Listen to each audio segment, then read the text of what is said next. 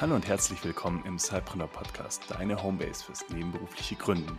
Dich erwarten inspirierende Interviews mit erfolgreichen GründerInnen sowie spannende Tipps und Tricks von der Geschäftsidee übers Zeitmanagement bis hin zur Vermarktung. Und jetzt wünschen wir dir viel Spaß mit der kommenden Episode. Hallo und herzlich willkommen zum Zeitgründer Podcast. Ich bin Helen und ich sitze hier mit den Gründern von Planterial. Das sind Hannes, Mika und Claudius. Und bevor ich jetzt alles vorwegnehme, ähm, ja, stellt euch doch mal ganz kurz vor, damit sich unsere HörerInnen auch vorstellen können, wer hier noch mit mir sitzt. Mm, ja, hallo. Ähm, ich bin Hannes und ähm, habe in Kiel an der Universität Geografie und Chemie studiert und damit so ein bisschen den naturwissenschaftlichen Background. Ähm, genau. Das zu mir vielleicht. Äh, ich bin Mika, ähm, der andere Gründer und komme von der Muthesius Kunsthochschule und habe Industriedesign studiert und mache bei uns in der Firma die Produktentwicklung. Ich bin Claudius, äh, ich habe Betriebswirtschaft studiert an der Fachhochschule in Kiel. Also wir sind quasi von allen drei Hochschulen je, je eine Person. Ich kümmere mich um alle finanziellen Themen, Finanzierung, Jahresabschluss, was alles dazugehört ein richtig bunter Mix sozusagen und alles abgedeckt, was man so braucht. Ähm, genau, also Planterial hat ja nicht nur eine unglaublich innovative Geschäftsidee, sondern hat sich auch absolut der Nachhaltigkeit äh, beschrieben. Ähm, vielleicht kannst du, Hannes, uns auch direkt einfach mal mehr über Planterial erzählen. Was ist euer Ziel? Und wie seid ihr, wie habt ihr euch gefunden? Wie seid ihr als Unternehmen entstanden? Mhm. Genau, ich glaube, das ist was du eben angesprochen hast, Helen, das ähm, wirklich radikale Nachhaltigkeitskonzept, das ist so ein, eins unserer ähm, höchsten Güter. Gerade in der Plattenwerkstoffindustrie ist das irgendwie ganz wichtig. Da sehen wir in vielen Bereichen ähm, noch die Verwendung von Stoffen, die für die Umwelt schädlich sind und wir wollen da dann eben einen radikalen Gegenentwurf ähm, bieten. Und das machen wir mit unseren Planterial Plattenwerkstoffen, ähm, die zu 100 Prozent aus nachwachsenden Ressourcen hergestellt werden. Das heißt, wir verwenden ähm, ein organisches Bindemittel, das pflanzenbasiert ist. Ein, ähm, das haben wir selber entwickelt. Und damit können wir biologisch abbaubare Platten herstellen. Ja, und wir legen Wert darauf, dass wir Einjahrespflanzen oder Nebenstoffströme ähm, nutzen, die aus der Industrie oder der Agrarland, äh, Agrarwirtschaft auftauchen. Ähm, wir verwenden für unsere Plattenwerkstoffe kein Holz. Die Bäume dürfen stehen bleiben, der Wald kann Wald bleiben und wir nutzen Einjahrespflanzen oder agrarwirtschaftliche Nebenprodukte wie ähm, Hanfschäben, das ist das, was wir zurzeit am meisten benutzen, aber auch Haferstroh oder so Spelzen von Getreide. da kann man später noch was zu sagen. Genau. Ähm, ja, vielleicht nochmal, damit unsere HörerInnen sich das auch gut vorstellen können, ähm, wie, wie und wo wird denn euer Produkt dann verwendet? Genau, die Planterial Plattenwerkstoffe finden ihre Anwendung in eigentlich im Möbelbereich, im Leicht- und Trockenbau und auch ähm, im Interior-Bereich. Da dann eben besonders so Beimischungen, die gestalterisch wirksam sind, die eine besondere neue Haptik oder Oberfläche haben oder auch ähm, riechen, also olfaktorisch wirksam sind. Und das sind so die, ja, die, die eigentlich großen Bereiche. Der Messebau ist auf jeden Fall auch ein Bereich, in dem äh, die Werkstoffe Einsatz finden. Und dann grundsätzlich da, wo besonders leichte und sehr nachhaltige Materialien eingesetzt werden sollen. Wer jetzt eure Kunden sind oder wo ihr schon unterwegs seid, da kommen wir auf jeden Fall später auch noch dazu.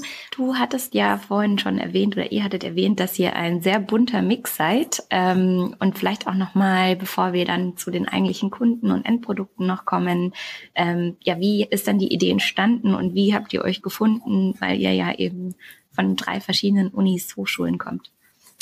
Mm, genau, ja, vielleicht zuallererst, wie die Idee entstanden ist. Ähm, das fußt in einem Gespräch, das ich mit einem Freund ähm, im, im Park irgendwie mal hatte und wir saßen dort und haben uns über den Verbrauch an Holz von Ikea unterhalten und wir haben überlegt, wie viel oder versucht uns vorzustellen, ähm, wie viel Bäume allein in einer IKEA-Filiale so mhm. an einem Tag über die Theke gehen. Und wir sind zu dem Schluss gekommen, dass das allein schon ganz schön viel ist. Und dann braucht man gar nicht erst anfangen, das hochzurechnen. Äh, das ist eine ganze, ganze Menge. Und wir dachten gerade für so Materialien, wo die Platten aus kleinen Spänen hergestellt werden, also Spanplatten am Ende, muss es doch eigentlich was anderes geben. Und sind dann so ein bisschen auf die Recherche gegangen und haben äh, dann Nutzhanf entdeckt als eine sehr ökologische Pflanze, als eine sehr schnell wachsende Pflanze, die sehr viel CO2 speichert und eben besonders leicht ist. Und daraus ist es dann entstanden mit ersten kleinen Versuchen in der WG-Küche mit einer Buchdruckerpresse, so einer Spindelpresse und im Backofen und so hat das alles irgendwie angefangen und dann bin ich ja auf Mika zugegangen oder Mika und ich haben uns drüber unterhalten. Ähm, Mika mit seinem Industriedesign-Background, dann auch mit Zugang zur Kunsthochschule, wo ganz viel projektbasiert gearbeitet wird und da sind wir dann total toll zusammengekommen. Er fand die, das Konzept dahinter äh, sehr überzeugend und wir sind dann gemeinsam vor jetzt zweieinhalb Jahren eigentlich mit diesen ganzen ersten Versuchen gestartet, haben dann unsere Abschlussarbeiten zu dem Thema geschrieben und sind dann in Hinblick auch der weiteren ähm, Förderung äh, im Access-Programm dann auch auf Claudius zugegangen und wir, es war auch klar, wenn da irgendwie ein Unternehmen draus werden soll, dann brauchen wir irgendwen, der sich mit den Finanzen auskennt. Klar. Ja, und so sind wir jetzt äh, zu dritt. Genau, Mika und Claudius kennen sich schon aus dem Kulturbereich. Der Claudius macht ganz viel so Festivalorganisationen und ist da irgendwie sehr aktiv. Und da waren dann schon auch äh, Berührungspunkte oder, oder ja, Verbindungen da. Ach so, genau. Mika und ich sind im gleichen Ort groß geworden, kannten uns auch schon ganz lange, ohne dass wir eng befreundet waren. Äh, aber wir haben auf jeden Fall auch schon, schon länger Kontakt. So. Und das ist, glaube ich, auch ganz schön, eine ganz gute ja, genau. Grundlage. Ist irgendwie nicht ähm, so ja unnatürlich äh, finden müssen, sondern hat sich irgendwie alles sehr natürlich ergeben. So hört sich es auf jeden Fall. Ja, ja, genau.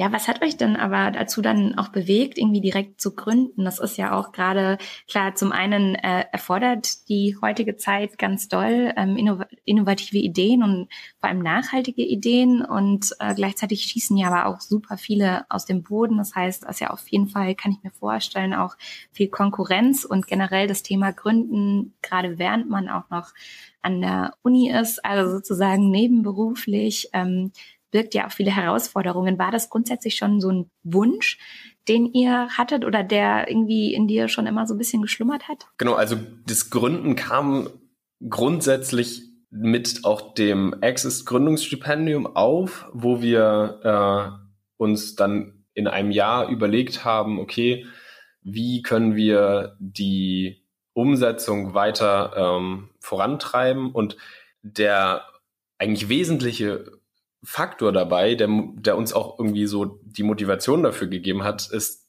die Ausgangslage eigentlich, dass viele gute Ideen, die im Uni- und Hochschulkontext entwickelt werden, dann irgendwo in der Schublade landen. Also es gibt total viele aus Forschungsprojekten heraus entstandene ja, Lösungen, die eigentlich so, so, so viel bewirken können und so viel verändern können. Äh, häufig werden die eben dann nur nicht weiter, weiter betrieben, was manchmal ja auch wirklich nicht leicht ist, weil es braucht dann irgendwie Partner oder es braucht irgendwie Menschen, die halt dann sagen, wir machen das. Und äh, das war so für uns der, der Ansatz, dass wir sagen, wir wollen aber, dass unser, unsere Idee oder unser, unsere Entwicklung auch einen, ja, einen Impact hat und wollen gerne genau das dann eben auch oder da unsere Zeit reinstecken ja, das ist, glaube ich, so der, der Hintergrund, warum wir dann auch äh, ein Unternehmen gegründet haben, um wirklich in die Welt damit rauszugehen. Ja. Ja, das sehen wir gerade, also bei also bevor überhaupt SidepreneurInnen irgendwie anfangen, dass super viele Leute extrem gute Ideen haben und auch Ansätze und aber irgendwie nie in die Umsetzung kommen. Und umso schöner, dass es dann eben ja entsprechende Fördermöglichkeiten gibt, äh, um solche Ideen ja in die Welt zu bringen. Ähm, genau, also du hast ja schon erzählt, wie es in der WG klein angefangen hat.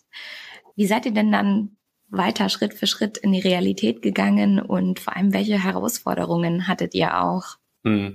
Ja, das ähm, ist auf jeden Fall eine ganz abenteuerliche Reise gewesen von der WG-Küche bis zu dem Stand, wo wir jetzt sind.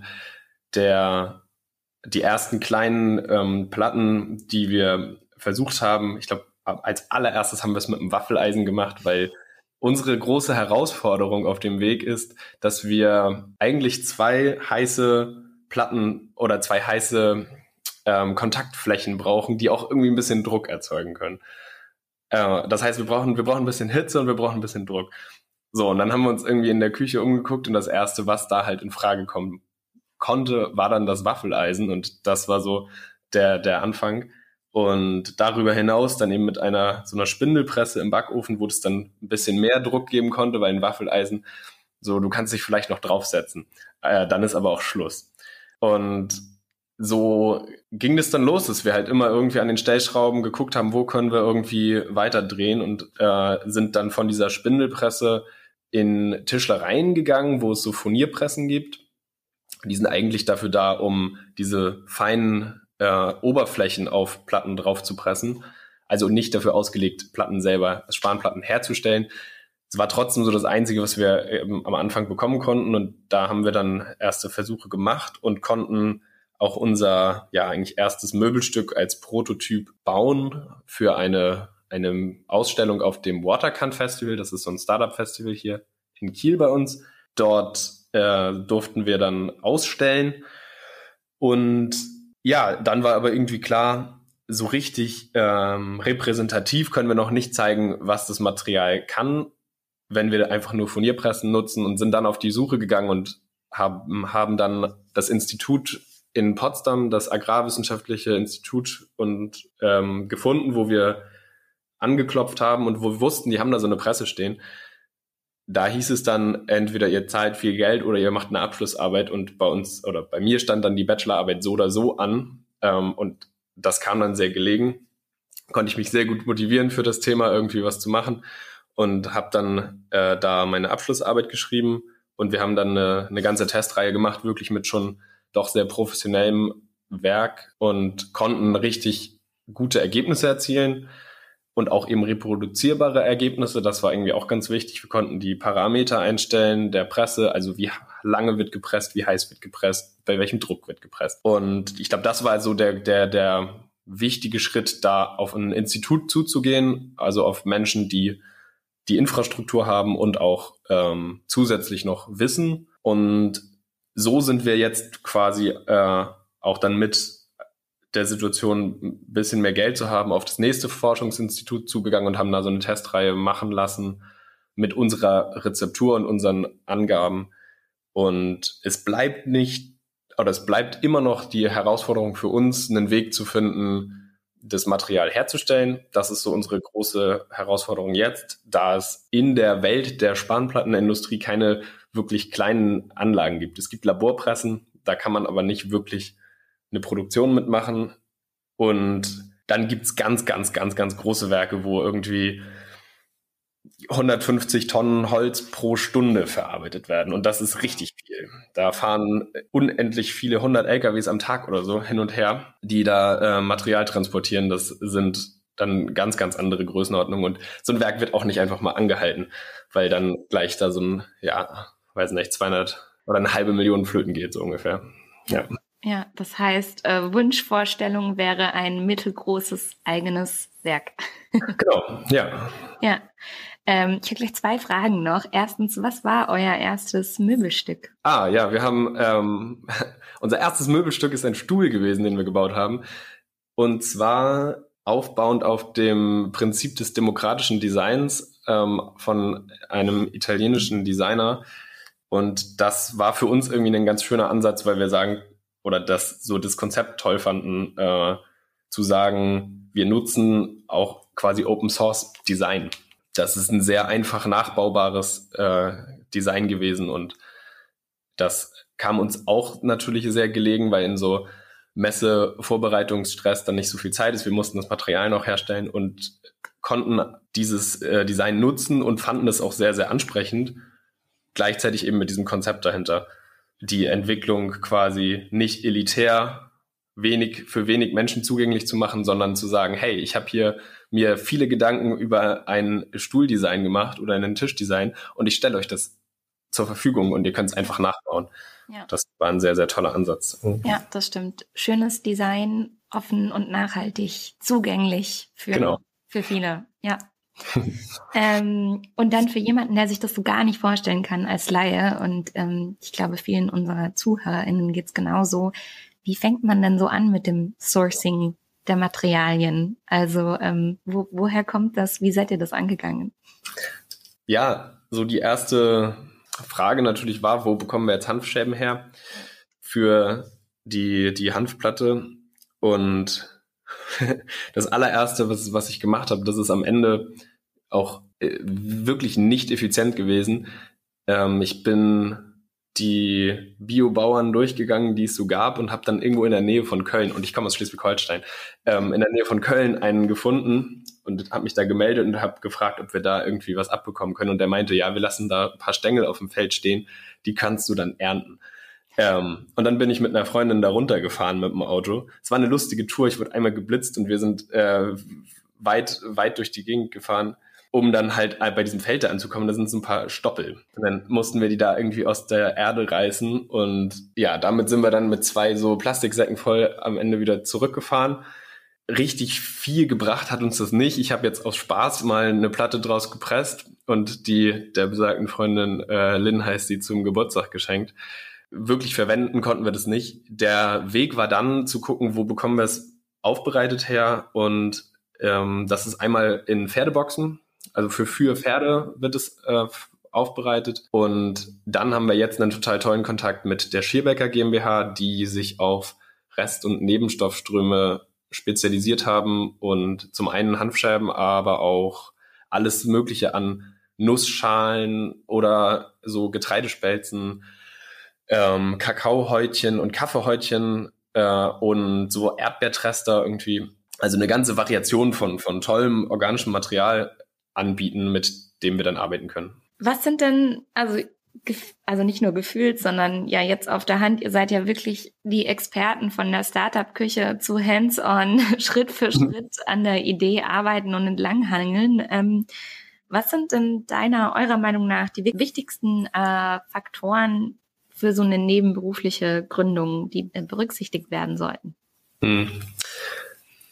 Also ich glaube, wichtig ist auf jeden Fall ein Feld zu finden, irgendwie, in dem du dich begeistern kannst und wo auch die einmal Wertebasis irgendwie, die du selber hast und vielleicht auch schon in deinem Beruf oder deiner, deiner, deiner Ausbildung, deinem Studium irgendwie vertrittst, ähm, mit auftaucht.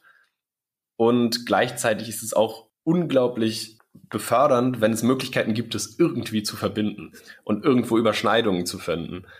Und so konnten wir jetzt ja irgendwie unsere Abschlussarbeiten in dem Feld schreiben. Und es gab eine Möglichkeit an der Uni bei uns über das UVDO-Projekt heißt das. Das ist so ein Ideenwettbewerb ähm, und eine Zukunftsmacherakademie nennt sich das, auch äh, Leistungspunkte zu bekommen für das, was wir tun. Am Ende haben mir die nichts gebracht, ich kann mir die nicht anrechnen lassen. Ähm, nichtsdestotrotz gibt es häufig solche Möglichkeiten. Und wenn das aus dem Berufsfeld heraus ist, glaube ich, ist es ganz wichtig, auch da zu gucken, äh, wo sind vielleicht eben Felder, die, die äh, deckungsgleich sind. Wo kann ich irgendwie die Zeit, die ich verwende, weil ich glaube, da geht es am Ende immer drum, wie bekomme ich das gut zeitlich organisiert. Äh, vielleicht verbinden mit auch meiner beruflichen Tätigkeit.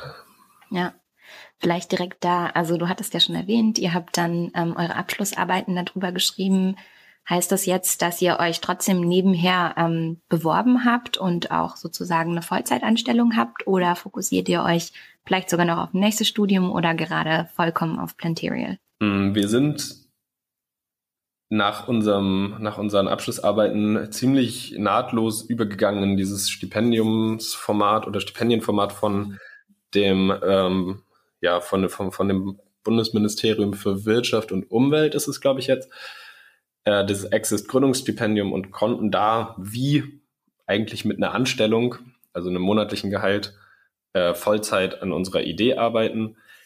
Bei Claudius ist das ein bisschen anders. Der kam tatsächlich auch aus einem Startup vorher, wo er mal gearbeitet hat und dann eben auch diese Festival-Geschichten gemacht hat. Also für ihn ist sozusagen eher der Charakter einer, ähm, ja, eines, einer, einer Einstellung da. Für uns war es so ein bisschen die Fortführung des Projekts, was wir neben dem Studium ange, angefangen haben. Und zu der Frage, ob wir die, das Studium noch aufnehmen, ähm, Mika fängt jetzt seinen Master wieder an und äh, ich plane selber auch meinen Master zum Wintersemester anzufangen und das dann eben ja nebenher äh, weiterzumachen. Und das lässt sich grundsätzlich auch, haben wir jetzt zumindest auch am Anfang gemerkt, ganz gut verbinden. Du musst dich nur halt darauf einstellen, dass irgendwie ein bisschen weniger Zeit da ist. So, ja. das auf jeden Fall. Ja, das äh, am Ende ist es immer Priorisierung. Ähm, auch wir bei Sidepreneur machen es ja als äh, Sidepreneurinnen. genau, mhm. Einfach Priorisierung und ähm, hier und da, da mal das ein oder andere soziale Event sausen zu lassen und ähm, ja, sich ja oder was auch ganz gut geht, ist einfach mal ein Semester länger studieren.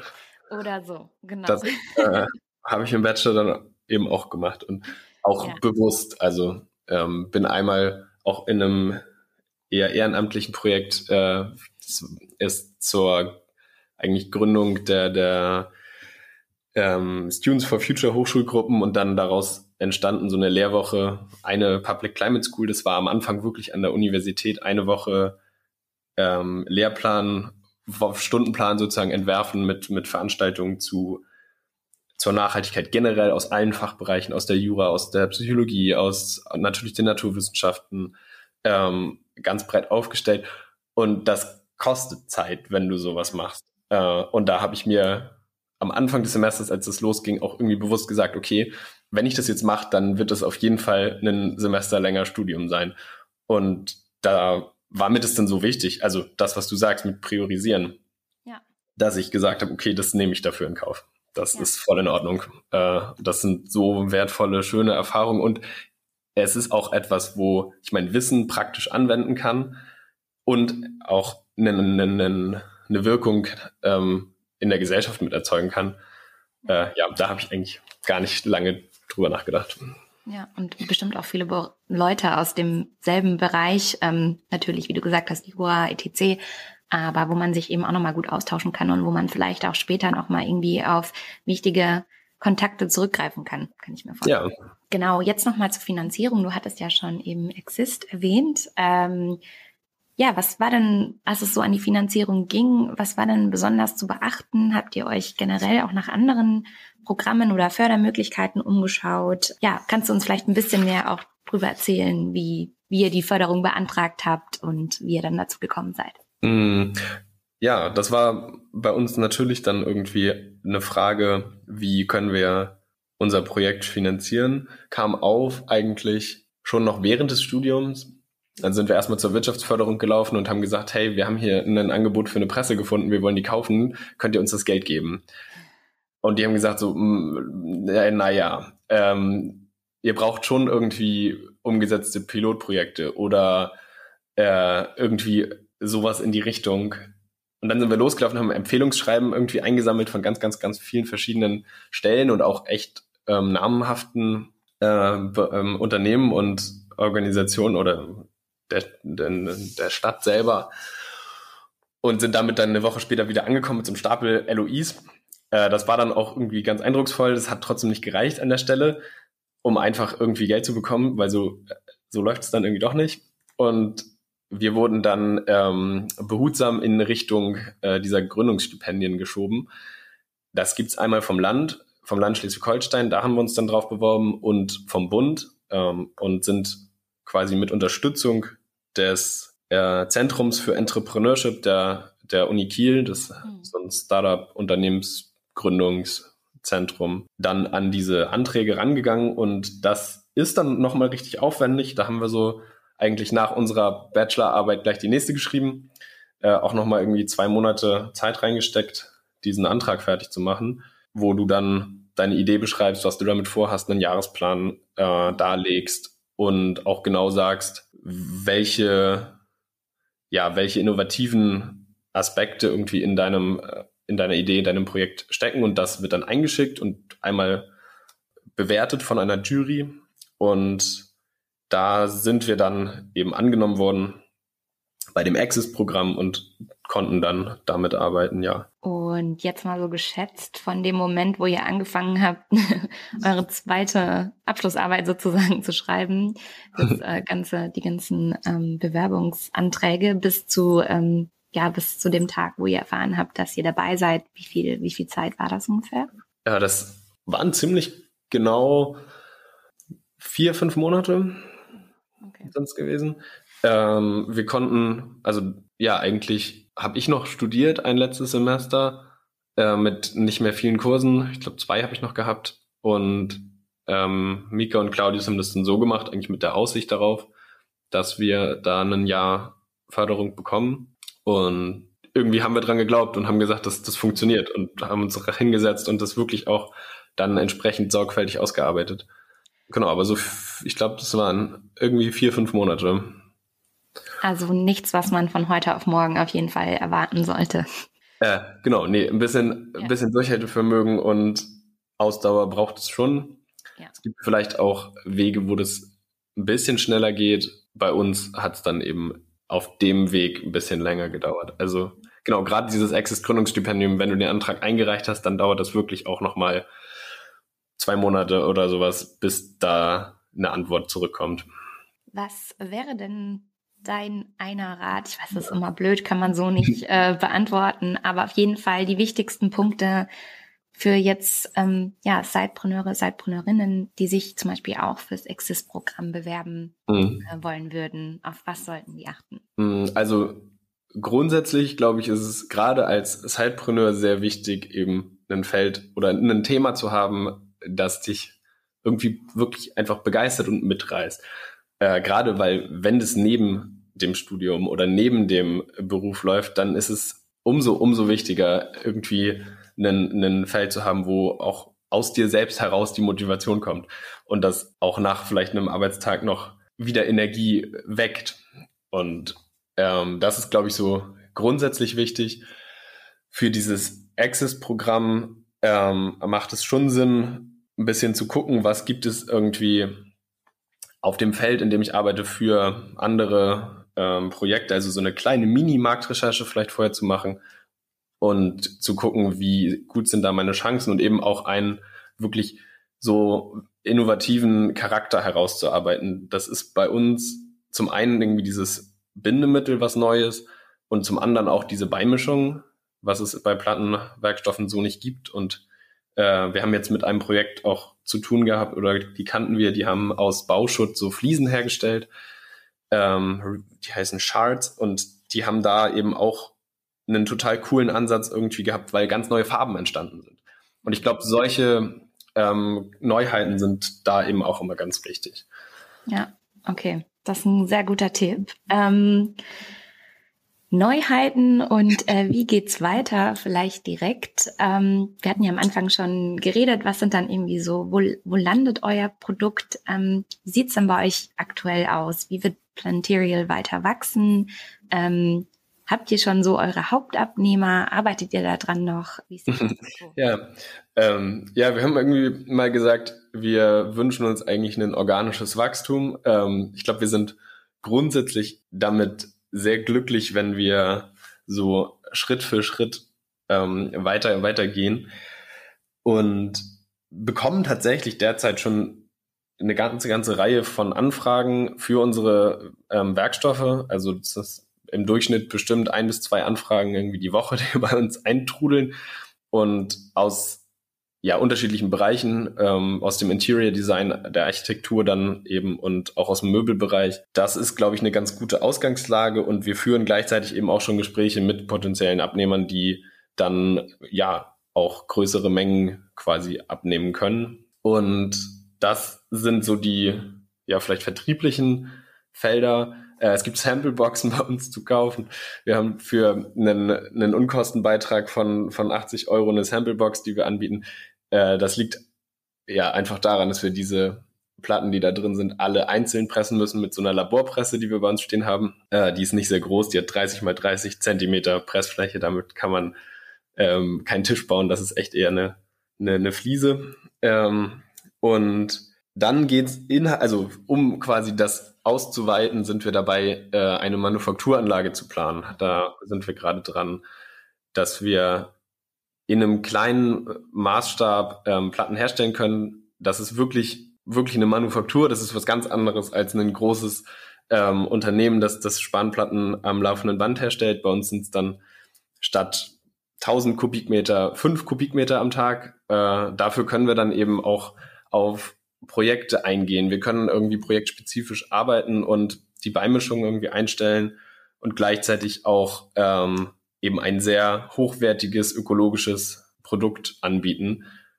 und können uns da eben auch in der Hinsicht treu bleiben und müssen nicht Kompromisse eingehen, die dann vielleicht ein großes Werk erfordern, weil bei einer großen Produktion, einem großen Werk muss zwangsläufig alles immer schnell und effizient laufen und dann bist du ganz schnell an dem Punkt und sagst, hm, ja, wenn ich jetzt hier irgendwie noch ein bisschen was von dem Bindemittel mit reinpack, dann härtet das alles irgendwie vielleicht schneller aus und dann haben wir aber am Ende wieder Plastik drin.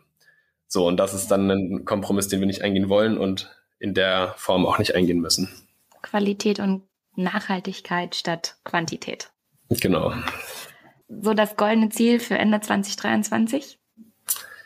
Ja, das im besten Fall eine ja, Finanzierung für unsere Manufakturanlage. Ich glaube, das ist so das große, das große Ziel für uns. Und dann so ein bisschen damit der Startschuss, dass wir loslegen können, äh, dieses Werk dann zu bauen in der, in der kleinen Größe. Ja, das wäre so 2023, glaube ich. Langfristig freuen wir uns natürlich ähm, darauf, dann auch wirklich unsere unsere Plattenwerkstoffe irgendwo in die Anwendung zu bringen. Das im, in, im Pilotprojektcharakter auch 2023, langfristig dann äh, ja hoffentlich auch etwas äh, größerer, in, in einem etwas größeren Umfang. Hört sich auf jeden Fall an, als wärt ihr auf dem richtigen Weg. Ähm, vielleicht noch apropos Weg, ähm, welche Ressourcen haben euch denn so am meisten oder ganz besonders geprägt in dem ganzen Prozess? Mhm. Das ist jetzt die Frage, wie du Ressourcen verstehst. Also das können Menschen, Netzwerk sein, ähm, gewisse Frameworks, Bücher, genau. Also ja, okay. Ähm, ja, also ich glaube, einmal, was mir persönlich irgendwie sehr oder sehr unter die Arme gegriffen hat, ist so ein bisschen das, der, einmal der Kontakt zur, zur Kunsthochschule ähm, mit einem sehr projektbasierten äh, Arbeiten, was ich von der Uni selbst ja eigentlich nicht kannte. Äh, das, ist, das ist ein Teil. Und der zweite Bereich auf jeden Fall äh, auch viele, viele total schöne, inspirierende Gespräche mit Menschen, die am Ende die unsere Werkstoffe verbauen und einsetzen können wollen, ähm, über ArchitektInnen äh, und auch Möbelhersteller hinaus, ist das, glaube ich, irgendwie immer so der, der treibende Motivator, weil es wirklich darum geht, dann Projekte irgendwie gemeinsam umzusetzen und das ist, hat immer einen total schönen Charakter irgendwie. Ja, und auf jeden Fall auch so die, die, oder dieser Drang, etwas mit dem, mit dem Leben und der Zeit anzufangen, mit, ja, was, was unserem, ähm, unserem Planeten eigentlich hilft. So, das ist, glaube ich, auch ein ganz, ganz wesentlicher Motivationspunkt. Das hat dann weniger mit einem mit einem Mensch äh, direkt irgendwie oder einem, einem, einem Netzwerk oder einem Buch zu tun. Ich glaube, da kommen dann verschiedene Bereiche zusammen. Ich habe mal die, die Biografie von dem Greenpeace-Gründer gelesen. Das hat mich, glaube ich, schon auch sehr inspiriert. Ähm, ja, und, und auch die, diese Hochschulgruppe, äh, die, die Arbeit dort äh, ist auch was gewesen, was, was sehr motivierend gewesen ist, weil wir plötzlich gemerkt haben, wenn wir uns zusammentun, können wir halt auch irgendwie was bewegen und können was erreichen. Äh, und ich glaube, das sind dann so ganz viele ähm, Steinchen und Mosa Mosaik-Teilchen, äh, die zu so einem Bild zusammenkommen. Sehr auf jeden Fall der Glaube, die Einstellung und halt auch die Materie, der Kreis, in dem man sich bewegt. Ne? Genau. Schön. Ähm, ja, vielleicht zu allerletzt noch, wie kann man euch denn, wenn man jetzt zugehört hat, und ich bin mir sicher, es gibt viele Fragen und ähm, vielleicht auch das ein oder andere Interesse, an eurem Produkt. Ähm, da bin ich mir ganz sicher. Wie kann man euch denn am besten erreichen? Ähm, über LinkedIn, über E-Mail? Mm, genau, also ja, das geht oder wir sind erreichbar über LinkedIn und ähm, über äh, E-Mail auch, über unsere Website planterial.de. Also das ist ganz einfach zu finden. Auch Planterial, also Planterial geschrieben, Plant und Material zusammengesetzt, findet man auch über die Google-Suche ganz einfach. Und dann sind wir auch über Instagram zu finden. Auch da heißt es dann planterial.de, wie die Website auch. Perfekt. Wir verlinken auf jeden Fall auch alles in den Show Notes. Ähm, muss, genau, dann äh, kann auch kein Fehler unterlaufen und ihr werdet gefunden.